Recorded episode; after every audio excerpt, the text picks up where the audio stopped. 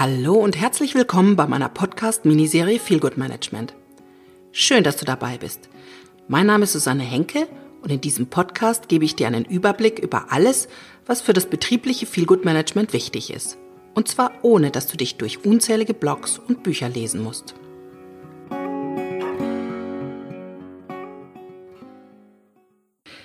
In dieser Episode erzähle ich dir, welche Aufgaben ein Feel Good Manager hat und wie sein Jobprofil zu beschreiben ist. Im Zusammenhang mit Feelgood Management werde ich ganz oft gefragt, was ein Feelgood Manager eigentlich macht und welcher Berufsbeschreibung er folgt. Vor allen Dingen eben von Personalern kleiner und mittelständischer Unternehmen. Die Antwort ist gar nicht so einfach, weil es noch zumindest keine offizielle Berufsbeschreibung gibt. Zwar entwirft die Industrie- und Handelskammer derzeit eine Ausbildung und dementsprechend auch ein Jobprofil, aber noch kann sich jeder und jede Feelgood Manager nennen, wie man eigentlich möchte. Man darf sich auch Happiness and Feelgood Manager, People and Culture, Intern Corporate Culture Manager, Ambassador for Happiness, Wertebotschafter, Coach People and Organization, People Manager oder Workspace Happiness Manager nennen ganz nach Belieben. Das macht eigentlich deutlich, wie variabel und auch kreativ natürlich die Jobs des Feelgood Managers ausgelegt werden und worauf unter Umständen der Schwerpunkt gelegt wird in den Unternehmen. Interessant wäre hier für mich oder für dich die Frage, welche Aufgaben nach deinem Empfinden ein Feelgood Manager eigentlich ausführen muss. Wo denkst du, könnte in deinem Unternehmen angesetzt werden, um das Wohlbefinden der Mitarbeiter zu stärken? Häufig sind Feelgood Manager eher Event Manager, die sich vor allem um das Gemeinschaftsgefühl der Teams kümmern. In anderen Firmen fungieren sie als erweiterte Gesundheitsmanager, wieder in anderen sind sie einfach Ansprechpartner für alles, was den Mitarbeitern wichtig ist. Sie füllen bei Bedarf sowohl den Kühlschrank mit Getränken auf, als auch den Drucker mit Papier. Sie fangen die Mitarbeiter in kleinen Krisen auf und kümmern sich um das Geburtstagsgeschenk für den Kollegen. Ganz allgemein kann man das Aufgabenspektrum auch genau so umreißen. Der Feelgood Manager kümmert sich um das Wohlbefinden von Führungskräften und Mitarbeitern und verbessert effizientes Arbeiten. Und was genau das im jeweiligen Unternehmen bedeutet, ist eben sehr unterschiedlich. Wichtig ist meines Erachtens aber immer, dass Feelgood Management als strategisches Element verstanden wird, nicht als intuitives Kümmern oder individuelles Engagement eines Mitarbeiters oder einer Mitarbeiterin. Ich wiederhole mich hier gern aus meiner letzten Episode, denn es ist mir sehr wichtig. Feelgood Management ist immer Ausdruck der Unternehmensidentität und orientiert sich an den Werten und dem Leitbild eines Unternehmens. Als Feelgood Manager ist man Gestalter und Bewahrer der Unternehmenskultur gleichermaßen. Deshalb ist Feelgood Management auch zentral in das Unternehmen eingebunden, als Stabstelle, meistens sogar direkt unter der Führungsebene Nummer eins oder der ganz oberen Führungsebene. Häufig ist der Aufbau bzw. die Systematisierung des Feelgood Managements auf der Basis, die ich gerade erklärt habe, schon die erste große Aufgabe von Feelgood Managern. Natürlich gehört auch dazu, dass Feelgood Management kontinuierlich weiterentwickelt und geänderten Rahmenbedingungen und Anforderungen angepasst wird. Dazu müssen möglicherweise Analysen oder Befragungen durchgeführt werden immer wieder, je nach Unternehmen. 2013 hat das Fraunhofer Institut für Arbeitswirtschaft und Organisation ein Jobprofil für Feelgood Manager erarbeitet, an dem sich eigentlich inzwischen alle Ausbildungsinstitute und auch alle Unternehmen orientieren. Danach lassen sich die Aufgaben in eigentlich fünf große Bereiche aufteilen. Oberste Priorität ist immer ganz nah an den Mitarbeitern und Führungskräften dran zu sein. Feelgood Manager werden als Vertrauensmanager gesehen und insofern sollten sie immer ein offenes Ohr für die Belange aller Mitarbeiter haben. Je nach Unternehmensgröße ist es natürlich leichter oder schwieriger zu erreichen, aber das kann der Feelgood Manager zum Beispiel bei einem Smalltalk in der Teeküche oder ähm, Kopierer machen. Er kann sich in Lounge-Ecken oder in der Kantine sozusagen bereithalten. Also er kann dort anzutreffen sein falls jemand ihn ansprechen möchte, also signalisieren, dass er eben ansprechbar ist.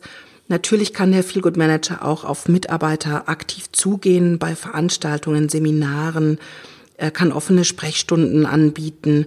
Also da sind die Möglichkeiten sehr unterschiedlich. Seine Arbeitszeiten und Arbeitsorte sind dementsprechend eben auch eher flexibel anzulegen und nicht festgelegt auf sein Büro, in dem er sich einkastelt und die Tür zumacht, sondern im Gegenteil, er muss immer Offenheit signalisieren und Gesprächsbereitschaft eigentlich. Dadurch sollen Probleme und Bedürfnisse offen angesprochen und relativ schnell und unkompliziert herausgefunden werden können, indem er eben Interesse für die Mitarbeiter und ihre Probleme zeigt. Das kann auch manchmal wirklich ein Schwatz unter Müttern sein oder ein Schwatz unter Vätern, je nachdem. Das kann auch der Talk über das Wochenende sein. Also wirklich einfach Interesse zeigen und zeigen, dass man für den anderen da ist. Damit sorgt der Feelgood Manager ganz aktiv für die Verbesserung der Kommunikation und befördert offene und transparente Kommunikationskanäle. Außerdem pflegt er eine konstruktive Feedback- und Fehlerkultur. Das ist eigentlich die dritte große Aufgabe dass der Feelgood Manager im ersten Schritt Kommunikationswege wirklich vereinfacht. Also ob das jetzt digitale oder ganz offensichtliche Kommunikationswege sind, in dem zum Beispiel eben die eben schon angesprochenen Lounge-Ecken eingerichtet werden, Begegnungs- Zonen geschaffen werden. Nicht nur die Teeküche, sondern äh, vielfältigerweise, wo man sich einfach locker und unkompliziert unterhalten kann und vielleicht auch die Mitarbeiter unterschiedlicher Abteilungen sich treffen können und austauschen können, ob das jetzt privat ist oder sogar über die Arbeit eben. Darüber hinaus schafft er eine wertschätzende Feedback-Kultur. Diese Feedback-Kultur ist vor allem dadurch gekennzeichnet, dass sie Zyklen setzt. In diesen Zyklen werden Leistungen eben besprochen, können anerkannt werden oder eben auch Fehler angesprochen werden. Und das wiederum ermöglicht eine angstfreie Atmosphäre, in dem äh, sowohl vom Mitarbeiter als auch vom, von der Führungskraft Fehler offen und konstruktiv angesprochen werden können, weil nämlich der Mitarbeiter merkt, dass es möglich ist und dass er daraus eigentlich immer lernen kann. Über den nahen Kontakt und äh, die relativ kurzen Feedback-Schleifen findet der Feelgood Manager auch möglicherweise Konfliktherde sehr viel früher raus und kann sie dann eben auch früher auflösen. Möglicherweise sind diese Konfliktherde auch der Anlass für Trennungen. In diesen Trennungen hat der Feelgood Manager die Rolle, eine konstruktive Trennung draus zu machen. Das heißt dann nicht, dass er der Entlassungsminister ist, der die Botschaft überbringen muss, sondern er sorgt dafür, dass Mitarbeiter, die gekündigt haben, einen guten Abschied erleben und gut gehen können, als auch Mitarbeiter, denen gekündigt wurde, dass die eben auch ordentlich verabschiedet werden und dass es für beide Parteien weder Frust noch ein blödes Gefühl gibt, sondern eigentlich eher eine Bereicherung und das Gefühl, dass man sich gut miteinander getrennt hat, aus welchen Gründen auch immer. All das führt natürlich auch in der Konsequenz zu einer Verbesserung des Arbeitsflusses. Das ist die dritte große Aufgabe. Wenn es zwischen zwei Abteilungen hakt oder der Drucker ewig spinnt, dann springt der Feelgood Manager ein. Letztendlich sollte er alle Probleme, die den gemeinsamen Erfolg und das Miteinander und oder Abläufe behindern, eben erkennen und auch lösen. Natürlich manchmal mit der entsprechenden Unterstützung der Führung oder der IT oder der entsprechenden Mitarbeiter eben, die dafür zuständig sind. Ganz wichtig ist darüber hinaus, dass nicht nur die Arbeitsprozesse verbessert werden, sondern vor allem auch die Aufgaben an sich für den Mitarbeiter sinnstiften und herausfordernd erlebt werden. Das erreicht man einmal dadurch, dass man eben die eben schon erwähnte Feedback-Kultur wirklich pflegt und auch eine offene Kommunikation, die der Feelgood Manager vielleicht sogar mit der Personalentwicklung und der Führung mit dem Mitarbeiter betreibt, um gezieltes Kompetenzmanagement zu erreichen. Das heißt, dass eben Mitarbeiter sagen können, wo, wie sie sich fühlen in ihrer Arbeit, ob sie sich unter- oder überfordert fühlen, ob sie mal was Neues machen wollen oder die Führungskraft eben erkennt, da ist mehr Potenzial, das wir ausschöpfen möchten oder die Person ist eigentlich auf dem Arbeitsplatz, auf dem sie sitzt, gar nicht richtig eingesetzt, sondern könnte ihren Neigungen entsprechend eigentlich eine ganz andere Arbeit viel besser machen. Darüber hinaus baut natürlich der Feelgood Manager Strukturen auf, in denen sich die Mitarbeiter wohlfühlen und gerne zur Arbeit kommen. Also, das macht er einmal dadurch, dass er Verbesserungsvorschläge aufnimmt, aber auch eben genau hinhört, was wünschen sich denn die Mitarbeiter. Und dann setzt er das eben um natürlich immer, solange es den Unternehmensinteressen und den Werten entspricht, was eben auch finanziell und strukturell möglich ist. So soll er ein möglichst stressfreies und störungsfreies Arbeitsumfeld schaffen, das eben produktives Arbeiten fördert. Vielleicht sollte ich in diesem Zusammenhang auch strategische Konzepte zu Work-Life-Balance, zum betrieblichen Gesundheitsmanagement und Diversity erwähnen, die natürlich in diesem Zusammenhang besonders günstig sind. Zumindest kommen sie bei den Mitarbeitern und Bewerbern gut an und sie zeigen den Mitarbeitern ein grundsätzliches Interesse dass sie unterstützt werden. Das ist manchmal viel wichtiger, als dass es wirklich reibungslos und in 100 Prozent immer funktioniert. Aber das Interesse zu zeigen und zu sagen, ja, wir sind auf dem Weg, das ist für viele Mitarbeiter schon der erste wichtige Schritt. Die vierte wichtige Aufgabe des Feel Good Managements ist die Teamentwicklung.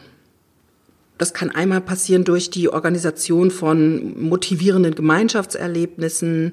Das kann ein Mittagessen sein, gemeinsames oder eben Events mit all dem trägt das Feel Good Management zu einer besseren Zusammenarbeit und Kommunikation der Teams bei und fördert darüber hinaus auch noch die Identifikation des Mitarbeiters zum Unternehmen.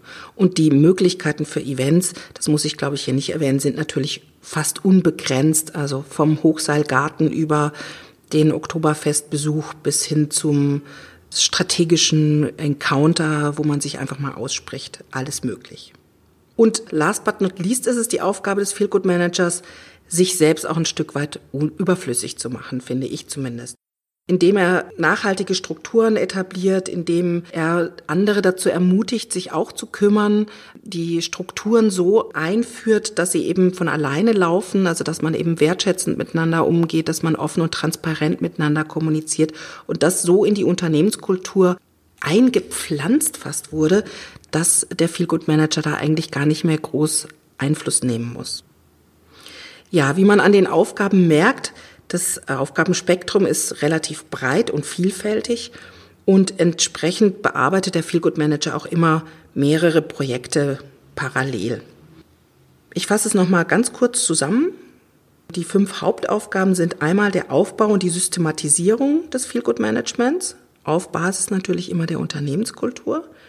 Dann immer ansprechbar sein für alle und Problemstellen identifizieren und daraus natürlich auch Lösungen erarbeiten. Offene und transparente Kommunikationskanäle schaffen und eine konstruktive Feedback- und Fehlerkultur und das Arbeitsumfeld schaffen für Produktivität und Effektivität und als letztes dann auch noch Teams entwickeln.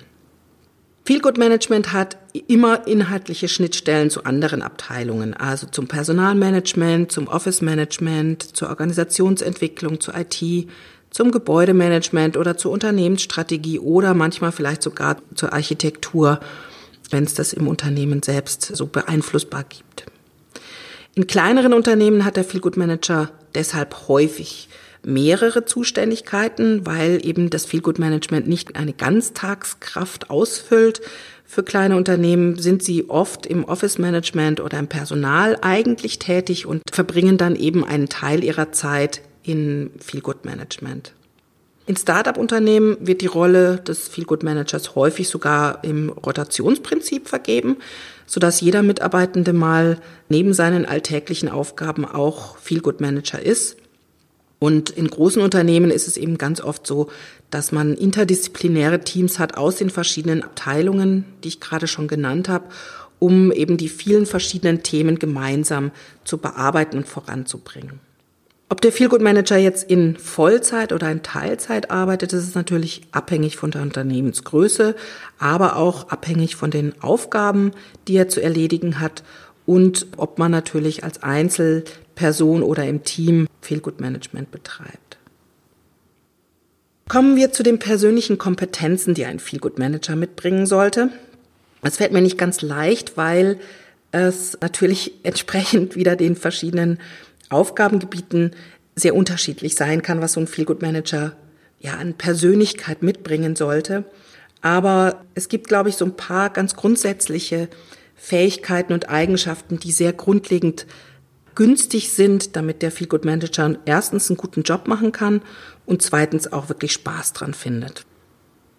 Eine grundsätzliche Voraussetzung ist sicherlich Kontaktfreudigkeit und Empathie. Das finde ich ganz wichtig, wenn man mit verschiedensten Menschen in Kontakt kommt und kommen soll ja auch, dafür eine gewisse Leidenschaft zu zeigen und auch gerne mit Leuten zu reden, sich in andere hineinversetzen können und die Kommunikation nicht aufgesetzt wirken lassen, sondern ja ein echtes Interesse zu zeigen mit Neugierde da auf die Kollegen zuzugehen und nicht nur auf die Kollegen, sondern ja auch mit Neugierde den neuen Aufgaben und auch immer wieder wechselnden Projektpartnern zu begegnen. Das finde ich, ja, ist, glaube ich, sehr wichtig für den Feel-Good Manager für den Fall, dass er dabei in Konflikte gerät, was schon mal passieren kann, wenn man eben mit sehr vielen verschiedenen Menschen zu tun hat und auch vielen Feel-Good-Managern bei der Etablierung des Feel-Good-Managements passiert, dass sie eben da auf vielfältige Widerstände stoßen, dann hilft eine gehörige Portion Konfliktfähigkeit und auch Konflikttoleranz.